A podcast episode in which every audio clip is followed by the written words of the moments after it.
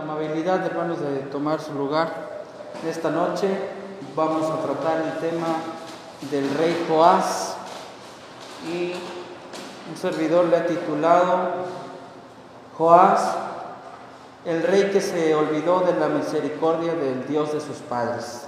Así es el título que hoy quiero compartir y tengo por propósito, hermanos, lograr que podamos aprender de esta historia y evitar caer en los errores y imitar las cosas positivas, buenas que llevó a cabo este rey y la influencia que tuvo en su vida.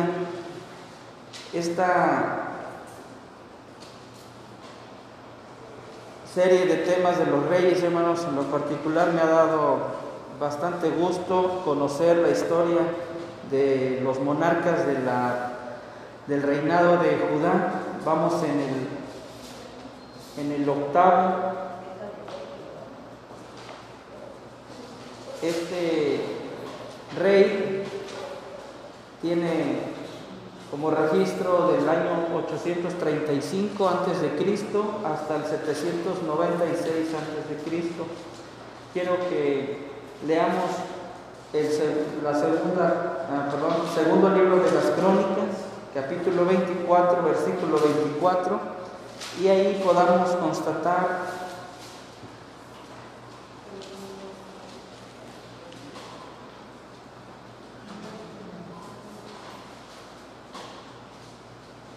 el juicio de Dios sobre este varón que llevó un reinado de 40 años aproximadamente, pero tuvo malas decisiones al final de su gobierno que lo llevó, hermanos, a ser juzgado por nuestro Dios. Vean, segundo libro de las crónicas, capítulo 24, versículo 24, dice de la siguiente manera, porque aunque el ejército de Siria había venido con poca gente, ¿qué sucedió, hermanos? Jehová les entregó en sus manos un ejército muy numeroso, por cuanto habían dejado a Jehová, el Dios de sus padres, y con Joás hicieron juicios. Bueno, hermanos, el objetivo es que se comprenda que servir a Dios debe, debe de ser de corazón aunque mueran nuestros mentores o nuestros padres, eh, debemos ser fieles siempre, hermanos, no dejar a Dios, porque si lo dejamos, hermanos, Él también nos dejará de su mano. Ese es el objetivo que pretendo, hermanos, compartir con ustedes hoy. Quiero introducir esta parte de la siguiente manera. Pues el rey Joás, hermanos, a una edad de prácticamente un año, recordamos la historia las dos eh, semanas atrás, hablando acerca de este rey, fue huérfano de padre y de madre, eh, escasos un año de edad. Fue explicado por su hermano Matías la semana anterior que su tía lo preservó, le preservó la vida, lo llevó a un lugar secreto y ahí se mantuvo hasta la edad de que cumplió siete años, es decir, seis años duró resguardado. Y de siete años, dice el capítulo 24, versículo 1, de siete años era Joás cuando comenzó a reinar y en total fueron 40 años de reinado ahí en Jerusalén. Quiero eh, que veamos, hermanos, mm, que su madre fue Sibia de Berseba, pero quiero resaltar mayormente la labor de su tía y de, y de que fueron principalmente sus tutores, los que le dieron una crianza, lo dirigieron en su reinado. Y dice la escritura en el versículo 3 eh, que una de las cosas que llevó a cabo Joyada fue pues llegar hasta verlo casarse. Vean el versículo 3, y tomó para él joyada dos mujeres y engendró hijos e hijas. Entonces eh, vemos que la influencia de Joyada sobre Joás era tan este, estrecha como un padre, como alguien que estaba celosamente al servicio de él, dirigiéndolo, dándole consejo, sembrándole seguramente siempre buenos, buenos ejemplos, buenos consejos. Y al cabo de, los años, pues Joyada envejeció, envejeció como todos los padres eh, o mayores, pues tienen que pues morir incluso. Esto cabe, hermanos, destacarlo porque estamos viviendo tiempos en los que ministros de la Iglesia de Dios pues están falleciendo, muriendo y, esta enfermedad por lo particular que podemos destacar es que afecta a, a los hermanos de mayor edad y mayormente quienes padecen enfermedades ya avanzadas. Entonces, la tristeza por un lado de ver la ausencia, o mejor dicho, de, la ausencia de, nuestros hermanos, pero por otro lado también en muchos casos, o en algunos casos, ver que los miembros de su familia no siguen ese buen ejemplo de un ministro, de un siervo de Dios, pastor, etcétera, sino que se desvían al cabo de un tiempo.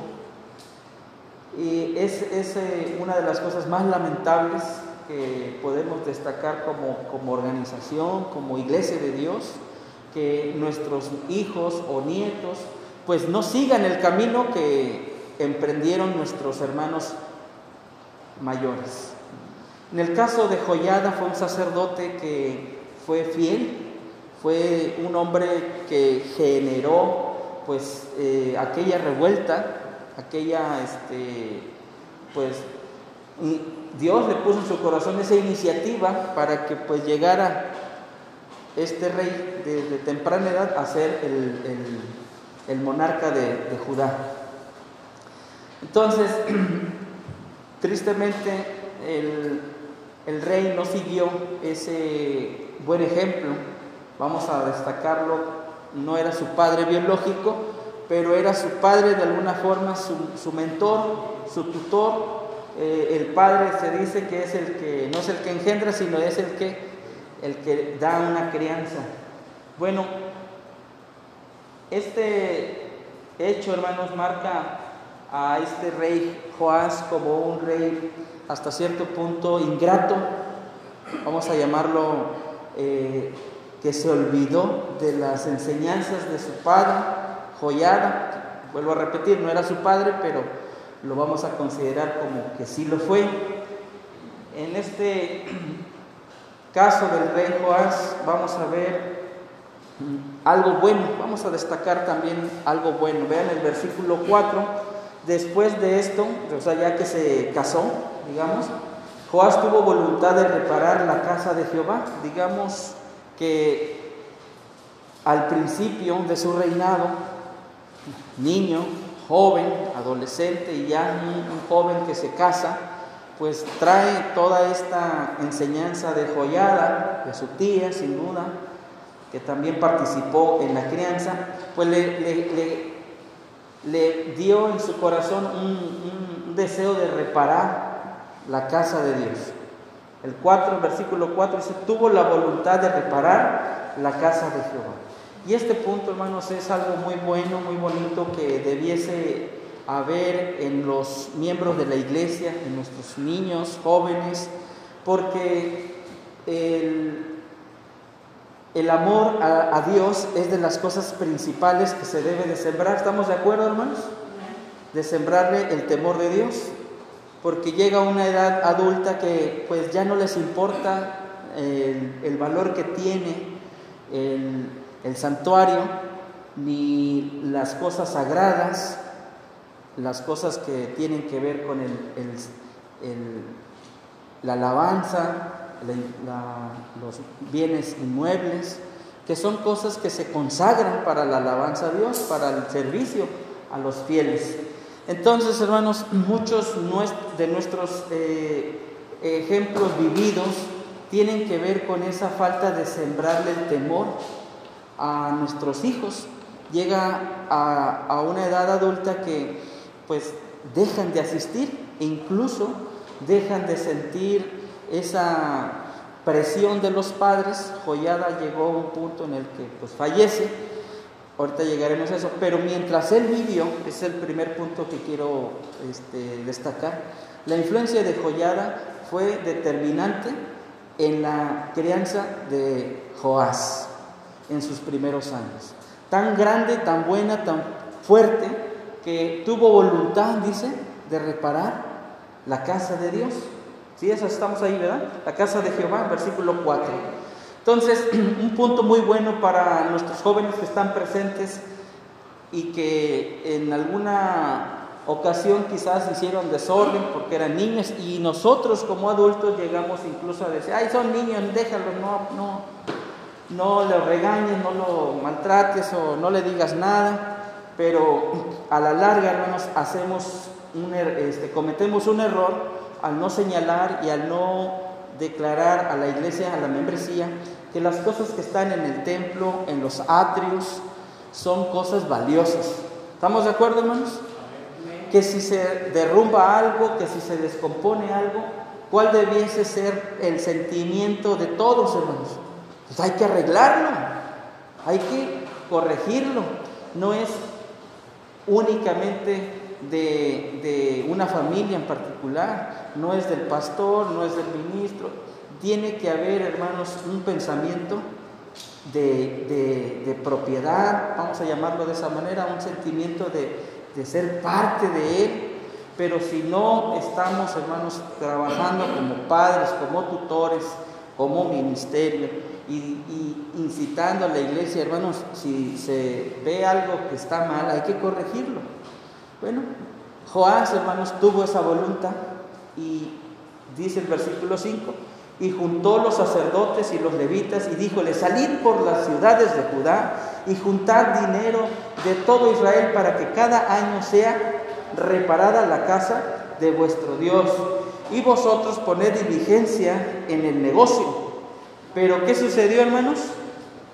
Los levitas no pusieron diligencia. podremos, hermanos, tomar un poquito de, de suposición en este aspecto. Joás tendría, hermanos, la, la, fuerza de un rey, hermanos. Era todavía un mozo, niño, mozo, adolescente, joven. Pues quizás la mayoría del sacerdocio de los levitas minimizaron la voz de Joás. ¿Quién le daba nada más esa fuerza? Joyada. Si Joyada estaba en el negocio, obviamente los demás tenían una este, acción inmediata. Entonces vemos de nuevo, hermanos, que necesitaba Joás hacerse respetar. Pero por la juventud, vamos a recordar, hermanos, aún había un joven que era de los amigos o los que se habían acercado a Job y que le, que le decía a ellos, he temido a vosotros declarar mi voz. Ciertamente dice, yo soy joven. ¿Sí? Entonces, algo que tenemos que sembrar en nuestros hijos también es, no hijo, tú eres importante en la iglesia. No porque seas un niño, pues tu voz no cuenta o no importa. Pero ciertamente dice allá Pablo a Timoteo, si lo vamos a ubicar, y esto tiene que ver con, con los jóvenes aquí presentes. En Primera de Timoteo capítulo 4 versículo 12 para mi hermanito Israel, que ya salió, mi hermano Jonathan, mi hermana Keila, que son los jóvenes que están ahorita, les podemos decir, hermanos, ninguno tenga en poco tu juventud. Y los adultos, hermanos, como Joyana, como la tía de Joás, este, viéndolos crecer, pues se les va dando ese, esa confianza. No, nadie te tenga en poco tu juventud. Bueno, aquellos levitas no hicieron lo que se les dio como una ordenanza, no pusieron diligencia, como que minimizaron al rey Joás. No sé qué tanto le haya afectado a Joás esa, esa situación, esa condición de verse ignorado, vamos a llamarlo de esa manera. Un rey pues tenía palabra de rey, se tienen que hacer las cosas. Bueno, dice el versículo 12 de Timoteo, 1 Timoteo, pero sé ejemplo de los fieles. ¿Cómo queremos ganar el respeto de los adultos? Bueno, cuando se ve a un joven obediente, cuando se ve a un joven aplicado, cuando se ve a un joven que tiene una buena conversación, se ocupa de las cosas, en fin, tiene una conducta como adulto. No voy a decir como alguien aburrido, no, sino como una persona responsable. Un, joven, una señorita que se aplica en las cosas de Dios. Bueno, regresamos a Joás, hermanos, en el versículo 6, como fue ignorada su orden, dice, por lo cual el rey llamó a Joyada, el principal, y díjole, ¿por qué no has procurado que los levitas traigan de Judá y de Jerusalén al tabernáculo del testimonio la ofrenda que impuso Moisés, siervo de Jehová y de la congregación de Israel? Vemos a este joven, estaba interesado en que sea reparada la iglesia, digo, el, templo. Sí, estaba interesado. Tenía la fortaleza moral, digamos, la, eh, tenía el poder, pero no era respetado. Entonces, ¿a quién recurre, hermanos, para que se haga valer su, su ley? A. Nuevamente recurre al adulto, recurre al, al hombre que, que tiene ese respaldo, ese respeto. Bueno, su sentimiento era bueno, su intención era buena. Vean el versículo 7. ¿Qué había sucedido? Bueno, aquí hay una explicación por qué incluso los levitas habían dejado de lado esa orden. Dice el 7, porque la impía Atalía y sus hijos habían destruido la casa de Dios y además habían gastado en los ídolos todas las cosas sagradas a la casa de Jehová. ¿Qué implicaba esto, hermanos? Que había sido destruida mucha de las cosas valiosas del templo, de la casa de Dios. Se habían corrompido quizás aquellos levitas, habían también dejado de lado. No sé, hermanos, hasta qué punto ustedes como congregantes aquí, aunque tengan poco tiempo, aunque tengan mucho tiempo, sientan, hermanos, que este lugar debe de estar en mejores condiciones de las que están. Creo, hermanos, que no debe sentirse uno como ya conforme, ya hasta ahí. Siento que el pensamiento, hermanos, debe de ser siempre buscar lo mejor para Dios. Lo mejor. Pero no sé si lo sienten los adultos. Pregunto, hermanos, a los adultos presentes, ¿sienten que el, templo, la casa de Dios, donde Dios hace presencia, debe estar en mejores condiciones? Ahora la pregunta, hermanos, ¿qué estamos haciendo para que nuestros hijos o nuestros hermanos que tienen menos, menos tiempo, quizás no se identifican, quizás dicen, no, no, no vale la pena, no hace falta, este, en realidad son cuatro paredes, o sea, minimizar o desprestigiar o desacreditar. Bueno, aquí Joyada se enfrentó a esa situación. Fue un ejemplo. Había sucedido ya, permearon eh, la voluntad de muchos de los levitas porque sucedió que Atalía había contaminado y destruido muchas cosas. Dice el verso 8, mandó pues el rey que hiciesen un arca, la cual pusieron fuera de la puerta de la casa de Jehová, e hicieron pregonar en Judá, en Jerusalén, que trajesen a Jehová la ofrenda que Moisés, siervo de Dios, había impuesto sobre a Israel en el desierto. Y todos los príncipes y todo el pueblo, ¿qué hicieron hermanos? Eh, aquí dice se holgaron y traían y echaban en el arca hasta en Chirla. Y como venía el tiempo para llevar el arca al magistrado del rey por mano de los levitas, cuando venían que había mucho dinero, venía el escriba del rey y el que estaba puesto por el sumo sacerdote y llevaban el arca y vaciábanla y volvían a su lugar y así lo hacían de día en día y recogían poco dinero, hermanos. Mucho. Bueno, ¿qué reacción hubo en el pueblo, hermanos? Una reacción buena. Entonces, cuando la casa de Dios, cuando el templo se empieza a mejorar, se contagia todo ese buen deseo, ese buen gusto.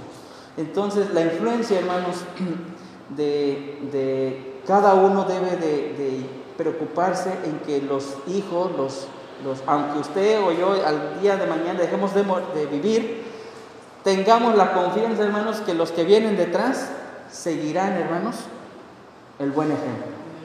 Es lo que estamos ahorita viendo, hermanos, con, con, algunos casos, la tristeza que muchos miembros, hermanos, que son de años, están falleciendo, incluyendo ministros, pastores, diáconos, pero no hay una descendencia, hermanos, que fortalezca ese trabajo. Se han olvidado de Dios, se olvidaron de la misericordia del Dios de sus padres. Veamos en el caso del rey, el versículo 12 el cual daba al rey joyada y a los que hacían la obra del servicio de la casa de Jehová, y tomaban canteros y oficiales que reparasen la casa de Jehová, y herreros y metalarios para componer la casa de Jehová. Hacían pues los oficiales la obra y por sus manos fue la obra restaurada y restituyeron la casa de Dios a su condición y la consolidaron. Entonces, hermanos, ahí está el resultado del trabajo que se hace, no solo el que, el que siente el deseo, sino alguien que viene y refuerza, y con ese ánimo, hermanos, pues se, se, se contagian todos de ese deseo y se logran las cosas. Si nosotros aquí, hermanos, pretendemos poner el piso, vamos a llamar el piso, ¿qué tenemos que hacer? Con el deseo no se hace nada. Tiene que haber un, un acuerdo, tiene que haber una campaña, como dice aquí, se hace pregonar y todos se van, hermanos, este, involucrando hasta lograr los objetivos. Punto número. Segundo, vamos a hablar ahora de un segundo punto. El versículo 13. Hacían pues los, perdón, 14. Y cuando hubieron acabado, trajeron lo que quedaba del dinero al rey Joyada e hicieron de él vasos para la casa de Jehová, vasos para el servicio, morteros, cucharas, vasos de oro, etcétera, etcétera. Puede usted continuar en casa. El dinero que sobró, hermanos, se empleó para utensilios de la casa de Dios. Todo eso, hermanos, se logró en un tiempo en que Joás, hermanos, estaba siendo dirigido por Joyada. Versículo 15, hermanos, aquí es el segundo punto. Mas Joyada envejeció y murió harto de días. De 130 años era cuando murió. Y sepultaron en la ciudad de David con los reyes por cuanto había hecho bien con Israel y para con Dios y con su casa. Es decir, un, hombre íntegro, que lo reconocía el pueblo, lo reconocían los, los levitas, porque fue un sacerdote, y hermanos, en su propia casa es decir, toda su descendencia. Versículo 17. Muerto Joyada, vinieron los príncipes de, Judá e hicieron acatamiento al rey. Y el rey, ¿qué hizo, hermanos? Los oyó. Y desampararon la casa de Jehová, el Dios de sus padres, y sirvieron a los bosques y a las imágenes esculpidas, y la ira vino sobre Judá y Jerusalén por este su pecado.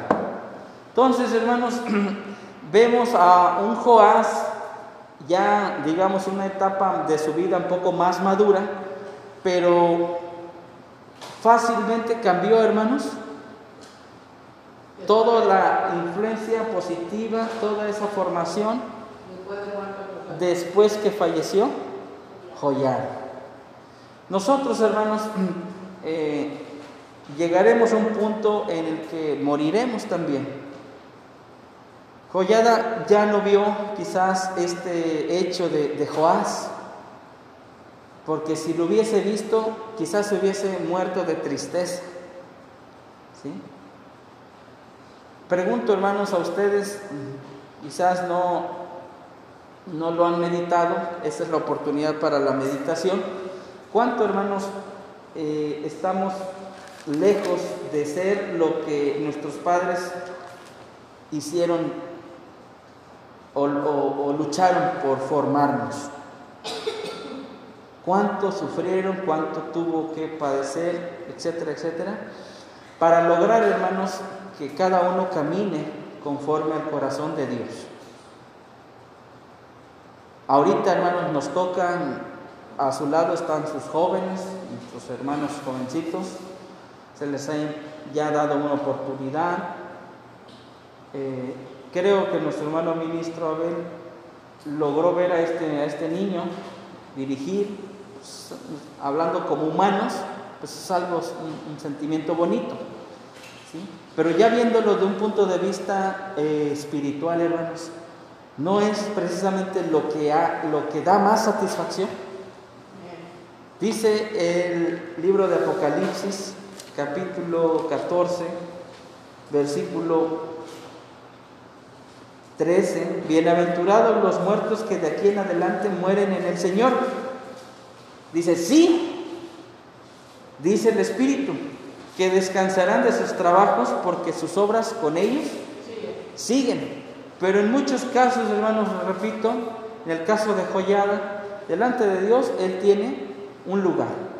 Tan, tan solo aquí el versículo nos dice que los Jerusalén y toda la gente lo reconoció. ¿Dónde fue el sepultado?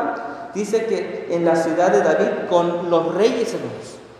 Entonces se le dio una honra a Joyada después de muerto, pero queda, hermanos, un testimonio que fue un hombre bueno, dice, por cuanto había hecho bien con Israel y para con Dios y con su casa. La casa de, de, Joyada, no, para la casa de Dios. ¿Sí me, estoy dando a entender? Nosotros quizás tengamos que morir, pero quizás usted diga, no, yo para qué coopero, yo para qué doy, mejor mi diezmo lo retengo o mi ofrenda, quién sabe qué estarán haciendo con el diezmo qué estarán haciendo con la ofrenda y cuestionan y cuestionan, hermanos, y eso eh, al, final de cuentas, el, el, mayor perjudicado a veces es uno mismo. En el caso, hermanos, de Joás, todo lo que hizo vino a ser, hermanos, algo infructuoso. Dice el versículo 18, y desampararon la casa de Jehová, el Dios de sus padres, y sirvieron a los bosques. No se mantuvo Joás, hermanos, en esa convicción. Pregunto, hermanos, ¿ustedes conocen a sus hijos, conocen a su esposa, conocen a su compañero? Si, eh, les dicen es verde, su esposo va a decir, no, pues es verde. Pero si usted al día siguiente le dice, no, es, es blanco. Bueno, es blanco. Es decir, que fácil cambien de opinión, que fácilmente cambien de postura. Es un indicativo, una señal para darnos a entender que no hay, hermanos, madurez, que hay, hermanos, debilidad, por cuanto no conservan una misma manera, hermanos, de conducirse. Sobre todo en este caso, cuando empezaron bien, de niños, pues quién no, ah? Yo quizás pude haber, pude haber sido un niño o usted una niña pues bonita que ella andaba entre las bancas corriendo y los hermanos, pero llega una, una edad adulta, a veces se encuentran los hermanos. ¿Y qué pasó con su hija, hermano? ¿Y qué pasó con su hija? No, pues se, se salió, hermano, de la iglesia. No, pues dejó, ya no participa, ya no tiene funcionamiento en nada. Este, bueno, pero se casó, sí, pues sí se casó, pero igualmente su pareja no es una persona que lo haga centrarse, no, no. Esas cosas, hermanos, Joás tenía pues dos mujeres, su madre, pero en ninguno de, los casos se, menciona que lo hayan hecho reaccionar. Dice que los reyes vinieron, perdón, los príncipes de Judá, ¿sí? Versículo 17, muerto Joyada, vinieron los príncipes de Judá e hicieron acatamiento al rey y el rey que hizo, hermanos, los oyó. Entonces fue débil. Joás, un rey, hermanos, que aunque estaba con su tutor, joyada, hermanos, no, no importó. Bueno, voy a acelerar un poquito esto, hermanos. Dice la escritura que Dios les llamó la atención, dice el versículo 19, y envióles profetas para que les redujesen a Jehová, los cuales les protestaron, mas ellos no los escucharon. Así, hermanos, sucede. El pastor les habla, les dice, o el ministerio, o los padres mismos, hijo, ¿qué te está pasando? ¿Por qué estás haciendo o no estás haciendo lo que deberías de hacer? ¿Qué razón me das? ¿Qué hacen? No oyen, no escuchan. Dicen, no pasa nada, a mí nadie me tiene que decir, yo sé lo que estoy haciendo. En fin, aquellos príncipes, Joás, no hicieron caso. Bueno, Dios en su infinita misericordia dice en el versículo 20, y el Espíritu de Dios envistió a Zacarías, ¿Quién era este eh, varón, hermanos? El hijo de Joyada, el, el, hijo de Joyada, el sacerdote, el cual estando sobre el pueblo les dijo, así ha dicho Dios, ¿por qué quebrantáis los mandamientos de Jehová? ¿No os vendrá bien de ello? Porque por haber dejado a Jehová, Él también los dejará. Así que prestemos, hermanos, cuidado, atención, preste cada uno en su vida cotidiana, en su vida espiritual, en su vida ministerial, para el caso de los que son varones, pero incluso ustedes, hermanas, porque sirven y dan un servicio, es un ministerio delante de Dios. Que digan, no, yo no participo, no, yo no quiero ser parte, yo no quiero tener ningún involucramiento porque no me interesa.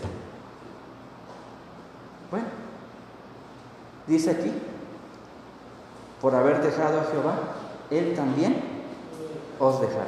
Mas ellos hicieron conspiración contra él y, cubrieron el de piedras por mandato del rey en el patio de la casa de Jehová. No tuvo pues memoria el rey, Joás, de la misericordia que su padre Joyada había hecho con él. Antes matóle su hijo, el cual dijo al morir, Jehová lo vea y él lo requiere. En el caso, hermanos, de los, del trato con los hijos de Dios, los siervos de Dios, debe haber un especial cuidado. A veces, hermanos, no lo tomamos muy en cuenta. Vamos a ver un ejemplo en el libro de los números, ¿sí? capítulo 12, que podemos hablar, mi hermano creo que la semana pasada lo tocó, hablando de la murmuración, cuando se le hace fácil a las personas inconformarse, ¿verdad? Es lo que mencionó, inconformarse, quejarse de algo que no le parece, que algo no le gusta, y empiezan a hablar mal de los siervos de Dios o de los hijos de Dios. En este caso, Números capítulo 12, hay un reclamo de parte de Dios a Aarón y a María. Vean el versículo 6. Y él les dijo, oíd ahora mis palabras. Si tuvierais profeta de Jehová, le apareceré en visión, en sueños, hablaré con él. No así a mi siervo Moisés, que es fiel en toda mi casa. Boca a boca hablaré con él, y a las claras, y no por figuras, y verá la apariencia de Jehová ¿Por qué pues no tuvisteis temor de hablar contra mi siervo Moisés? En el caso de Joás, hermanos, no respetó, respetó a Joyada mientras vivió, pero a su hijo no lo respetó. Conspiraron contra él y murió en el patio. Murió, como dice aquí, hermanos,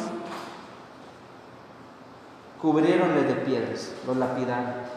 No tuvo misericordia. No se acordó que su padre, fíjense, porque era como su padre Joyada, era como su medio hermano, como su hermano.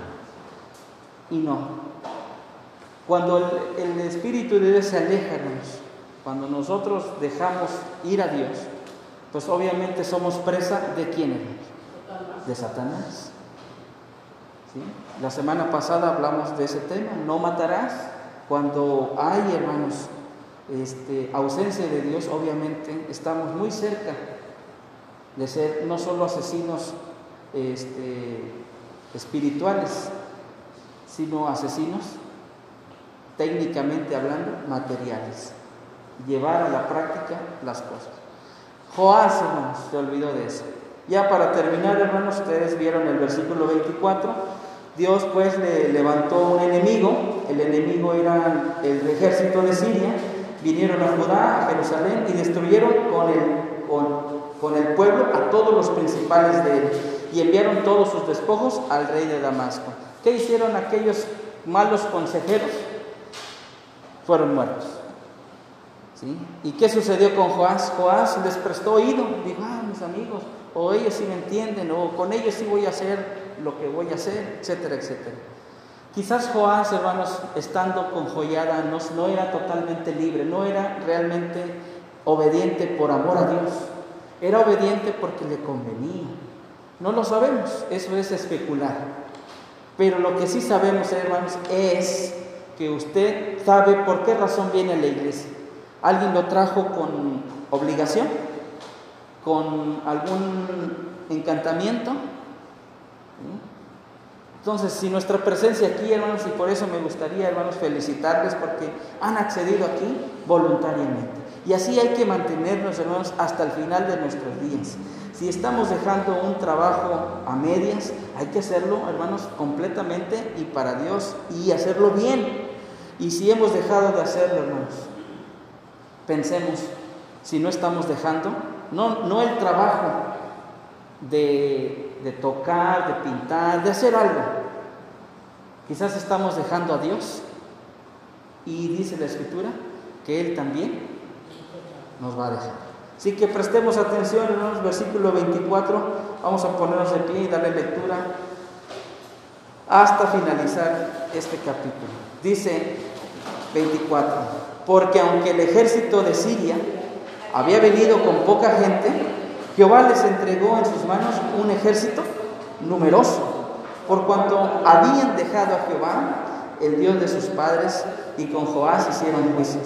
Y yéndose de él los sirios, dejáronlo en muchas enfermedades y conspiraron contra él sus siervos a causa de las sangres de los hijos de Joyada el sacerdote, e hiriéronle en su cama y murió y sepultáronle en la ciudad de David, mas no lo sepultaron en los sepulcros de los reyes.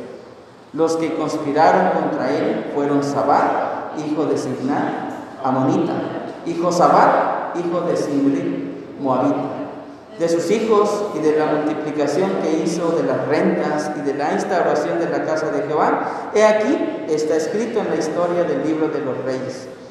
Y reinó en su lugar Amasías su Hijo. Espero, hermanos, que hayamos tomado la mejor parte y sea para provecho de cada uno de nosotros. Paz a vosotros.